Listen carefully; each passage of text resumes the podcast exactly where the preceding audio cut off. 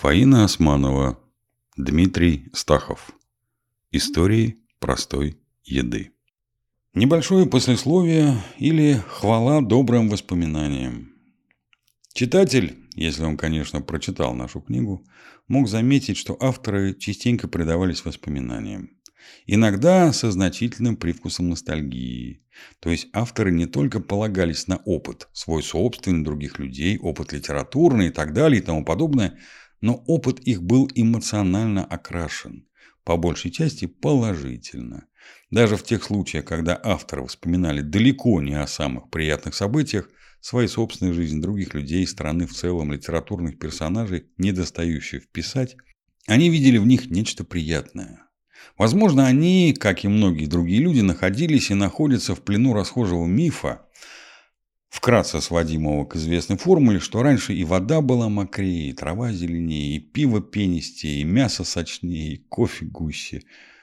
Теперь, когда книга практически завершена, читателю остается только дочитать это послесловие, авторы признают, не только возможно, а они действительно так считают.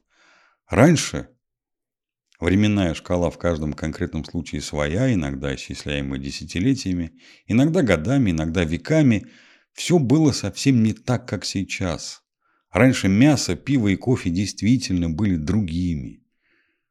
Не будучи такими уж старожилами, авторы и на своем опыте могут это подтвердить и уверены, что то же самое может сделать подавляющее большинство читателей усреднение, потеря естественности, несущие далеко не только и не столько плюса глобализации, сделали свое дело. Простая еда сейчас – это не кусок хорошо зажаренного, раз уж авторы выбрали ее в качестве примера, мяса, а что-то из разряда фастфуда, в котором мясо окружено прибамбасами, делающими его узнаваемым в любой точке мира. Отнюдь не являясь идейными противниками фастфуда, авторы только хотели бы этим сказать, что простая еда стала в наши дни чем-то, что можно поставить в один ряд с джинсами, смартфонами и прочими приметами большого муравейника. Иными словами, простая еда завоевала мир, но это другая простая еда. Это еда, так сказать, простых, понятных всем стандартов. Как и в джунглях, в большом городе или в пустыне смартфон остается смартфоном – также в тех же местах неизменными остаются наиболее ходовые сорта светлого пива. Туборг, он и в Африке туборг. Канули в лето времена различий. Простота еды стала большим бизнесом. И простая еда утеряла при этом нечто очень важное.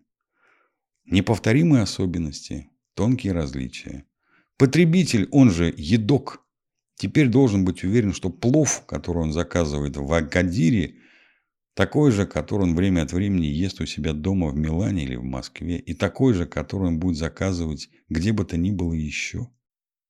Тем не менее, авторы хотели бы признаться, что различие и своеобычность им ближе, а воспоминания и ностальгии могут иногда с успехом, иногда нет.